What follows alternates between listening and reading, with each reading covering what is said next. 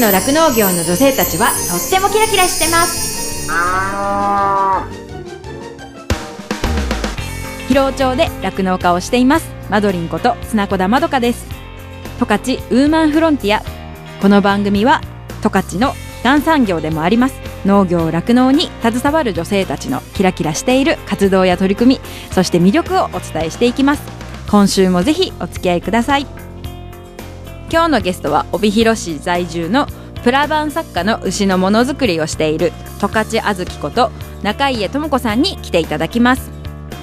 中家さんはですね十勝あずきというお名前でですねあの牛のアクセサリーだとかピンバッジだとかヘアゴムとかそういうプラバンで牛グッズを作っている方なんですけれどももうね私たちこう牛好きにはたまらないものなんですよ。まあぜひね見てみたい方はインスタも見ていただきたいんですけど商品というかあの作ってるものもちょっと見せてもらえるので私たちがねほんとテンションが上がるような可愛いものを作っている人です。十勝ウーマンフロンティア。この番組は JA 広尾。北海道酪農のサポーター日展配合飼料。公園のゼノアック日本全薬工業。JA ネットワーク十勝。以上の提供でお送りします。動物未来見つめる広がる。ゼノアック日本全薬工業は動物が持っている未来の可能性を見つめ見出し。動物と人間との関係が今よりもっと輝かしく素晴らしいものに広がっていけるようチャレンジし続けます。日展配合飼料は酪農家の笑顔と乳牛の健康のためにこれからも北海道の酪農をサポートしていきます。人も動物も満たされて生きる喜びを。日展配合飼料。十勝ウーマンフロンティア。十勝の酪農業の女性たちはとってもキラキラしてます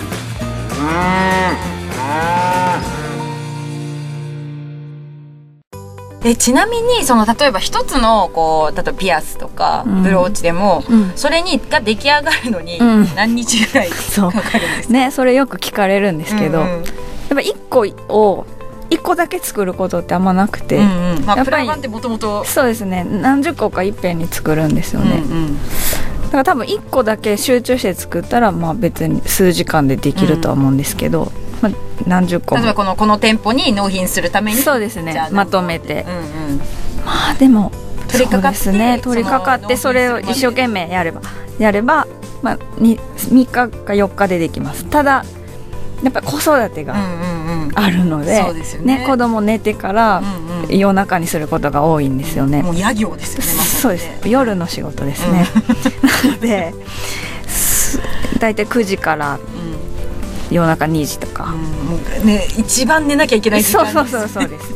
そこが一番私の仕事の時間、まあでもその本当にお家が静かで集中できるっていうのもあるだろうし、そうですね。であとプラバンに最後あのレジンっていう透明の樹脂をのせるんですけど、うんそれは UV ライト。うん。で紫外線で固まるんですね、うんうんうん。でうちの家がすごい日当たりよくって、うんうんうん。昼間作業できないんです、夜じゃないともう、うん。作ってるそばから固まっちゃうので、なのでねそういう作業はもう夜に回してるのもあって、うん。どうしても夜メインになっちゃって、ううん。んでもそうですねまあ作るの楽しいのでうん。全く苦ではないねやっです、ぱ好きなことをこういうふうになったから、まあいい形というかね。かねこの緊急事態宣言とかでうんうん。休校だった時にうん。作りたいけども、うん。子供がずっといて作れないみたいな、うんうんそっちの方がストレスで、うん。で体力も使そうそうそうなんですうん。なんかもう夜寝ちゃうし、うん。あもうまた寝ちゃったみたいな。でそういう時に限ってアイデアとかも出てきて、うんうんうん。あこういうの作りたいなって思ってもやっぱその時に取り掛から取り掛からないと言ってしまうんですよね、そのアイデアって、うんうんうんそういうのがもう何個も通り過ぎてって、うんもどかしいそうなんそれがストレスだから、うん。まあ、作ることがストレス解消みたいな部分はあります。すそうなんですね、そうですね。その作らなきゃってこう追われてるっていうよりは、うん。そのあなんかその時間まあその時そうですね。間がやっぱ、まあ、もちろん追われてる部分もあるんですよね、うんイベントとかあると、そそれこそ去年の酪農女性サミットの時はうん。300個ぐらい作ったんで、うんうんそんなに作ったことなかったし、うんうん追われてる部分あるんですけど、まあ、楽しいですよね。うんうん、楽しい時間です。作ってる時間。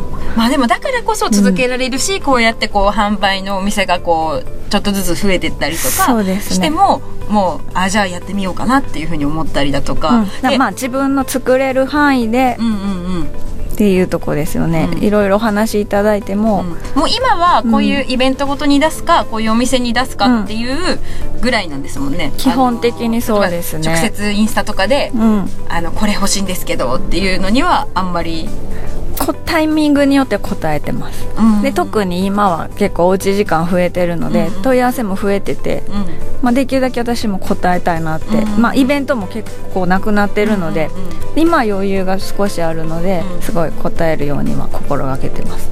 うんまあそのあれですよね。その時の忙しさというか、時期的なものとかそうですね。いろんなねお子さんのその都合とかもいろいろそうですね。自分でこうバランス取りながら、まあ、対応できるうん。範囲でやりたいなっていう、うん。でもその十勝あずきさんって検索してもらえればね、うん。インスタでこう作品はいろいろそうですね。常時こう出してくれてるうん。ので、全部出してます。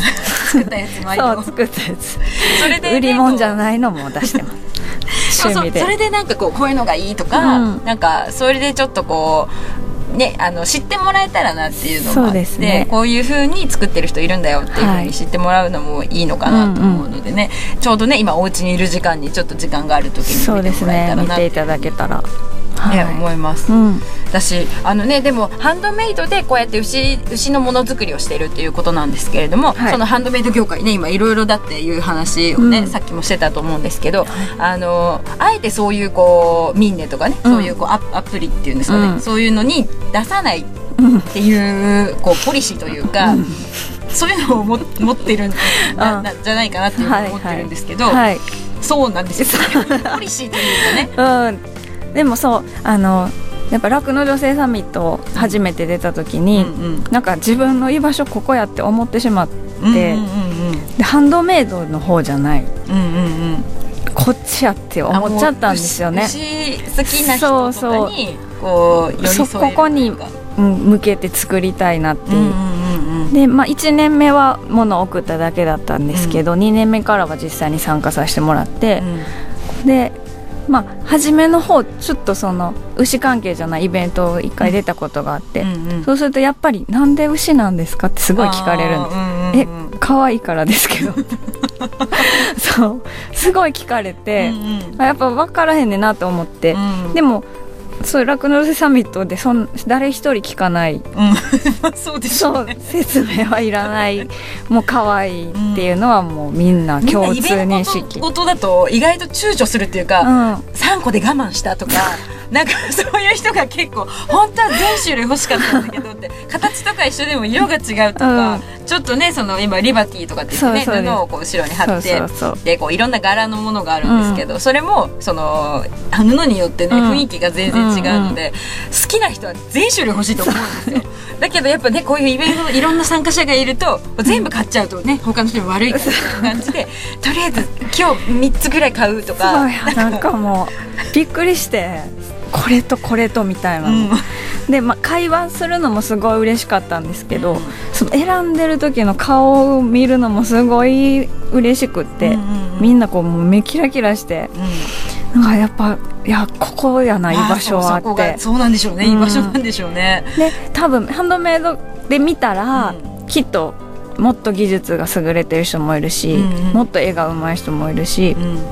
まあ、牛のものを作ろうって言ったらすごい上手に作れる人いっぱいいると思うんですけど、やっぱり自分の強みは、うん。まあ、大学で実際に牛を見てたっていうので、そういうなんかめ私が見から見る牛っていうか、うんそれをちょっと入れたいんですよね、うんうん。ただただまあ牛の写真見て作ってるとかじゃなくて、あこういう牛いるなとか、うんうん。あこういう白目こんな感じやなみたいな、うんうんうんそういう視点を入れたくて、うん。まあそれを気づいてくれるのってきっとその人たちだと思うので、やっぱり、うん、私はここでっていう気持ちが、そう、ね。私なんかすごいなと思うのがあのそういうイベントごとやっても本当に年齢層がすっごい子供たちから、私の母ぐらいの世代というか、結構おばあちゃん世代の人たちまでみんなつけてるんですよ。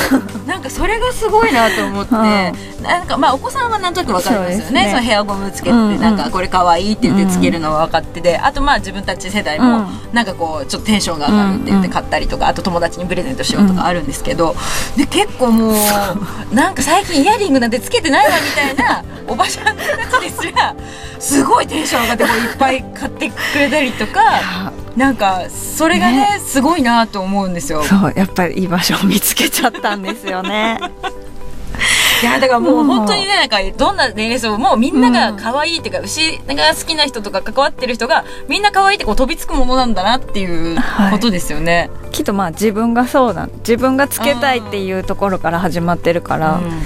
そうでしょそうのねね感覚こう同じような価値観でこうしゃべ喋られるなんかね分かるっていうのがあるっていうのはね、なんかこう女性特有でいいのかなっていうそうですよね。思いますしね。うん。いやでもそういうところに引っ張り出してくれたのがマドリンなんで。いやーもうね本当に。言ってもらったら。嬉しいですけど。本当引きこもって一人で作ってたから、うんうん。本当にそうねイベントに出たら。実際にあれですよね。反応とかそういうこうつけてる人たちを見ると、全然違いますやっぱねねこうやる気とか、うん。次ちょっとこういうのを作ってみようかなまあ、未だに怖いですよ。前の日夢とかでもうブース誰も来ないみたいな夢すごい見るんですけど、うんうん。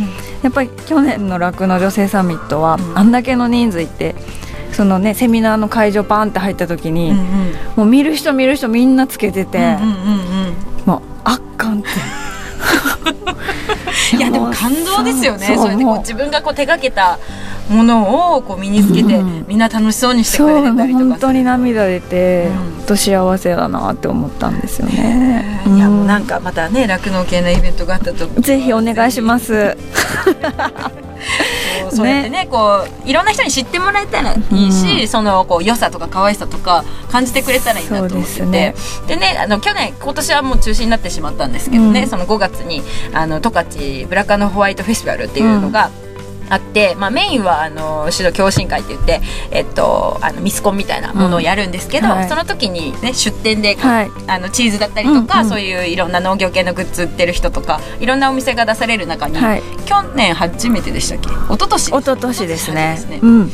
にあもうそれもちょっと面白いかもと思って、うん。でこういう人いるんだよってまたこう言マって、ドリン本部長がね営業本部長でそうそれで声かけてもらったらなんか私も自分のフェイスブックでこうこういうもの売られるんでよかったらとかっていうふうに出したら、意外にも意外おじさんとかがねそうですね。結構フェイスブッね。ク見たぞみたいな感じで、うん。なんか買ってくれたとかっていう方来ました。でなんかそのおじさんにも私も話しかけられて、うん。これは誰々のお土産なんだとか、うん。そうそうそう すごいそそううやって言ってくれたりとかして、なんかそういうふうにね、うん。こうあの自分男の人もね自分はつけないけど、うん。でも絶対あの子は喜ぶだろうみたいな感じで買い物してくれたりするのも、なんかいいこうそうですね。なんかいいいい影響というかね、うん。なのかなっていうふうに思ってて。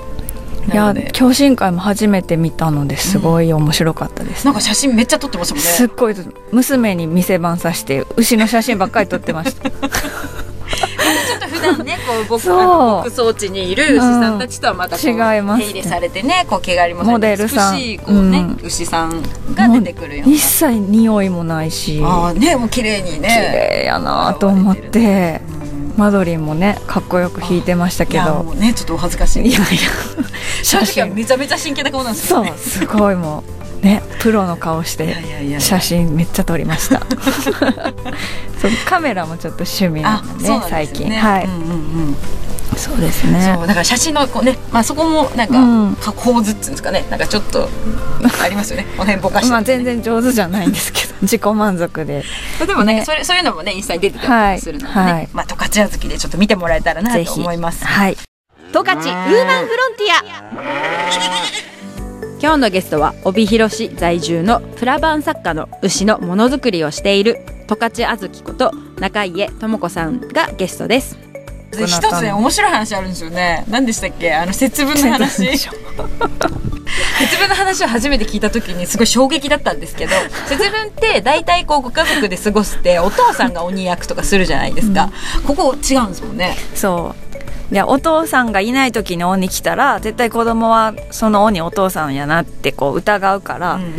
お父さんもこう家族全員いる時に鬼が来来た方がいいんちゃうかっていう。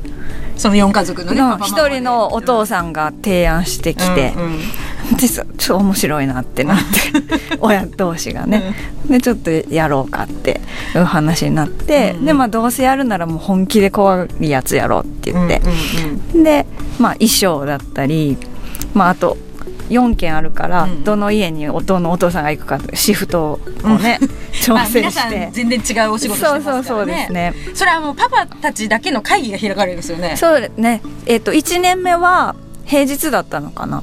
あ節分が？節分が。はいはい。で2年目がちょうど全員4人ともお父さん休みで,、はいはい。でこれは2匹いけるぞってなった そう。4, 4匹いるから、はいはい2匹ずついけるみたいな、より怖い。そうそうそう、うんうん。でこうお父さん同士で 4人で。あそれでこう何やるか決めるのとシフトというか。そうそう。こので家に何時に行って。そう。でおそこのお家のお父さんいなきゃいけないし。そうそうそう。っていうシフトを組むってことですよね。でどこで着替えを するとか。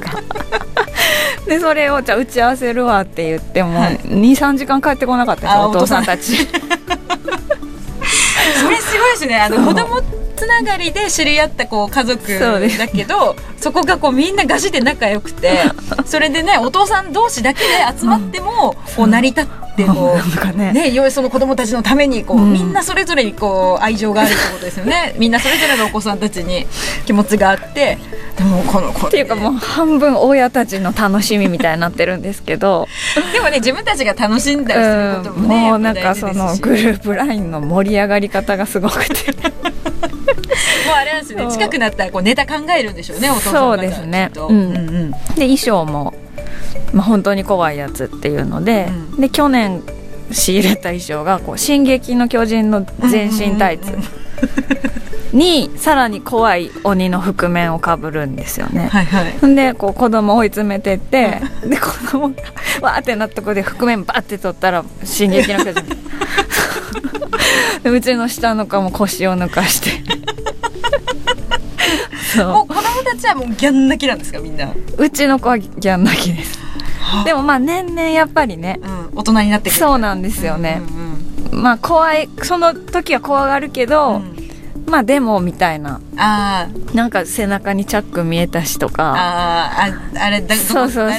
誰誰かな？みたいな感じにうん。あれあのサンダルはあそこの父ちゃんのサンダルやったとか結構見てるんですよね。それ玄関から入ってくるんですか？そうんと玄関バージョンとかあとお家によってお家のリクエストに答えるんです。よなるほど。そう地下地下のなんか物置から出てくるとかもうめっちゃ怖いんです。もうそうなんトラウマになるやんみたいな。そううちはこうしてくれこれぐらいやってくれっていうのが。そうであと子供たちにはそう鬼になんか誓いを立てるっていうか、はい。ちゃんとおやくあのお片付けしますとか、うんうん。その時に？そう、うんうん。まあ事前に言って鬼来たらどうするって。あ子供ねおそう。母さんたちがこう聞いといて。うん。でうちの子とかもお片付けしますとか。もう鼻くそ食べませんとか。事前にその誓いを言って、うんうん。うん、でうん鬼来たらそれをちゃんと約束したら、んあの豆が効くからみたいなあ そういうシナリオを作っといて、でもうじゃあ鬼来たらもう「鼻くそ食べません鼻くそ食べません」みたいな。あそれで豆そうそう豆投げて。そ したらわーってこそうそうそう鬼もそうちゃんとお約束をできたらあの豆が効くんです。あーなるほど。すごいちゃんとできてますよね。いやでも説明そんなんやったっけ？みたいな。確かにそれねなんかどんどんこいやでもねそんなんだったらね、鬼来るよっていうあの恐怖は子供たちの中で絶対残ってると思うのうで。で、なんかのその節分の時期ってうん、真っ白じゃないですか外。はいはい。そう真っ白のとこを真っ赤な鬼が歩いてくるコントラストがめちゃくちゃ怖いんです。そ れ親でも大人でもちょっとそう怖いすごい怖くって、はいはい。でわざと部屋の電気ちょっと暗くしとくんですよね、はいはい。そしたら外の白がすごい際立って、はい。うんうんうん。そこに赤が来るからもうすごい怖いんですでももう私は笑いが止まらなくって。うんうんまあそうなっちゃいますそうなんよねです、もううんてもう震えるから定点カメラをこうつけといて。ああなるほど。そう後でそれをもう大人たちは喜びながら見るっていう なんかこうあれですよね。こうやって節分近くなって子供たちもなんかこうあ鬼苦しいっていう気持ちそうなんですよ。にもなるし。一昨年1匹で、うん。去年2匹だったから今年3匹ちゃうみたいになっててでも今年平日だったから、はいはい。あの鬼のシフトが組めなかった。なるほど。今年は1匹だったんですけど、はいはい。でもまああの入ってこられるの嫌やからもう全部子供鍵閉めて、うんうんうん。で全窓にこう豆バリアを して結局鬼今年は入ってこれず窓の外で。あ開けるわけそうそうそれで終わったんですけど。もうめっちゃご近所は見てると思うんですけどでもなんかこうね、どうだあの知恵も出てきますね子供たちあ絶対そうなんですよ。なんかあの毎年時の怖さがあるからねそうそうそうのがあるから。まあでもね。もまあちょっとねあの今しかできない、うん。そういうお子さんのためでもあり 親が楽しめることなのかなと思いますよね。あとだって5年ぐらいしてしまったらも無理ですうねねあ絶対。のそんなにそんなに5年も持たない。でもそれはすごいいいアイディアでもう上の子がまあその4家族で一番上の子はもう4年生なんです今年ね、はいはい。もう無理かなっていうね。まあ、一番下まだ幼稚園うん保育所の子がいるので、怖がるとは思うんですけど、うん。まあなんかねね。違うことしなあかんっていうのがあって、もう数増やせへんから 今度メスが行くか あと巨大化させるかみたいな。そうハードルが毎年上がっちゃうね。上がっちゃうんですよね。うん。それはもうなんかどっかでこう線引きじゃないけどね。ちょっとお姉ちゃんちょっとね、うん。どうなんか味方にするか。そうそうそう。もそうですね。どっちかになこっちに引き込むか、ううん。んいやでもなんかすごいあのなかなか聞いたことのない面白い話そうですか。みんなやってるんじゃなくえ聞いたことあります？すごい楽しそうだしなんかいいことだなと思いますよね。いいのいいですかね、まあなんか子供たちも多分大きくなって思い出したらうんうん。うんおもろいんちゃうかしかもこういう同じ話でねあ,、うん。あの時の嘘とかってこう言える話もちょっと面白いかなと思うのそうでですね。そこはなんかあのまあ参考にって言ったらあれですけど、うん。でもなんかいい話だなっていうふうに思ってます。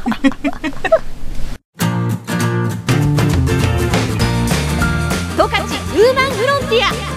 十勝の酪農業の女性たちはとってもキラキラしてます。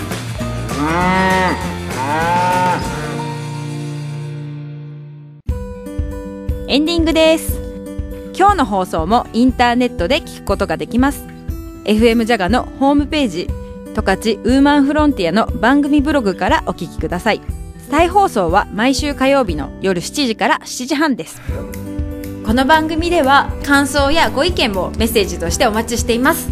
宛先はですねメールで jaga.jaga.fm jaga.jaga.fm になってます。今後ねこんな話してほしいよとかこの人ちょっとおすすめだよみたいな人もいたらぜひ教えてほしいなと思います。どうぞよろしくお願いします。この後はこの番組を支えてくださっているスポンサーさんからの大事なお知らせタイムです。最後まで聞いてくださいね。十勝ウーマンフロンティア。ここまではマドリンこと砂子田まどかがお送りしました。どうもありがとうございました。日展配合飼料から大切な子牛に 6g のおまじない。哺乳子牛用サプリメント子牛の味方のご案内です。子牛の味方は初乳に含まれる免疫グロブリンの吸収率を高めるオリゴ糖を原料とする子牛用サプリメント。免疫グロブリンは出生後の子牛が初乳を飲むことで吸収しますが出生後24時間を過ぎると免疫グロブリンの吸収ができなくなってしまいます。子牛に初乳に含まれる免疫グロブリンをできるだけ早く多く吸収させることは子牛の健康な成長のためにとても重要です。日展配合飼料の子牛の味方は初乳中の免疫グロブリンの吸収をサポートするサプリメント。使い方は簡単です。初乳に子牛の味方を一歩を混ぜて飲ませるだけ。分娩後1回目と2回目の哺乳の時にご使用ください。免疫グロブリンの吸収を高め感染症などからあなたの子牛を守ります。子牛の健やかな成長のために 6g のおまじない子牛の味方は日展配合飼料から発売中です。日展配合飼料からのお知らせでした。JA 疲労からのお知らせです。疲労町では新規就農希望者を募集しています。現在広尾町の酪農家の半数以上が新規就農者によって経営されており道内有数の新規就農受け入れ地域となっています。将来酪農家になりたい。動物が好き。酪農に興味があるなどまずは農業のきっかけを広尾町から始めてみませんか？大切なのは酪農をしたい。酪農経営をするという夢を諦めないことです。サンタの町広尾町があなたの夢を応援します。詳しくは JA 広尾内の広尾町担い手センター電話番号015585-2121までお問い合わせください。広尾町は新規収納を目指す皆さんをお待ちしています。JA 広尾からのお知らせでした。私自身もですね広尾町で酪農していてその仕事自体はそのまあ、冬はね寒かったりとかあと大雨が大変とか大雪が大変とかすごい大変なこともいっぱいあるんですけれどもそれでも頑張ろうっていうふうにさせてくれる牛たちとあと一緒にこう頑張れる仲間がいるっていうのがすごく大きくってそういう仲間がいるからこそ続けていきたいしここに住んでいきたいなっていうふうに感じれたところでもあるのでその人の温かさが自慢の広尾町でねぜひたくさんの人に酪農を始めてほしいなっていうふうに思っています。JA 士幌町からのご案内です。十勝北部東大雪山系の裾野に位置する自然環境豊かな農業地帯士幌町。この土地の新鮮な空気と水で健康に育ったホルスタイン牛で脂肪が少なくジューシーで柔らかい赤身が自慢の牛肉が士幌町自慢のブランド牛士幌牛です。その士幌牛の赤身の美味しさと肉汁の旨みをたくさんの人に味わっていただこうと生産者組織の士幌町肉牛振興会と JA 士幌町が協力して作った商品が士幌牛ハンバーグです。士幌牛の特徴である赤肉の濃厚な旨みとその濃厚な旨みを凝縮した肉汁を楽しむにはハンバーグが最適です。分厚いハンバーグはふっくらジューシー。重厚な牛肉の旨味と肉汁をぜひご堪能ください。しほろ牛ハンバーグは1個 150g348 円。地域限定販売になりますので地元スーパーである A コープしほろ店アスポ。道の駅ピア21しほろのみでの販売となります。また 150g8 個入りを1セット税込3000円で発送も可能です。お問い合わせは A コープ士幌店アスポサービスカウンター。電話01564-5-4001 01564-5-4001番までお願いします。なおふるさと納税の返礼品としても現在取り扱いをしています。赤身の美味しさがギュギュッと詰まったしほろ牛100%のハンバーグ。しほろ牛ハンバーグをぜひ一度ご賞味ください。JA しほろ町からのお知らせでした。動物未来見つめる広がる。ゼノアック日本全薬工業は動物が持っている未来の可能性を見つめ見出し動物と人間との関係が今よりもっと輝かしく素晴らしいものに広がっていけるようチャレンジし続けます。日展配合飼料は酪農家の笑顔と乳牛の健康のためにこれからも北海道の酪農をサポートしていきます。人も動物も満たされて生きる喜びを。日展配合飼料。十勝ウーマンフロンティア。この番組は JA 広尾北海道酪農のサポーター日展配合資料公園のゼノアック日本全薬工業 JA ネットワーク十勝以上の提供でお送りしました。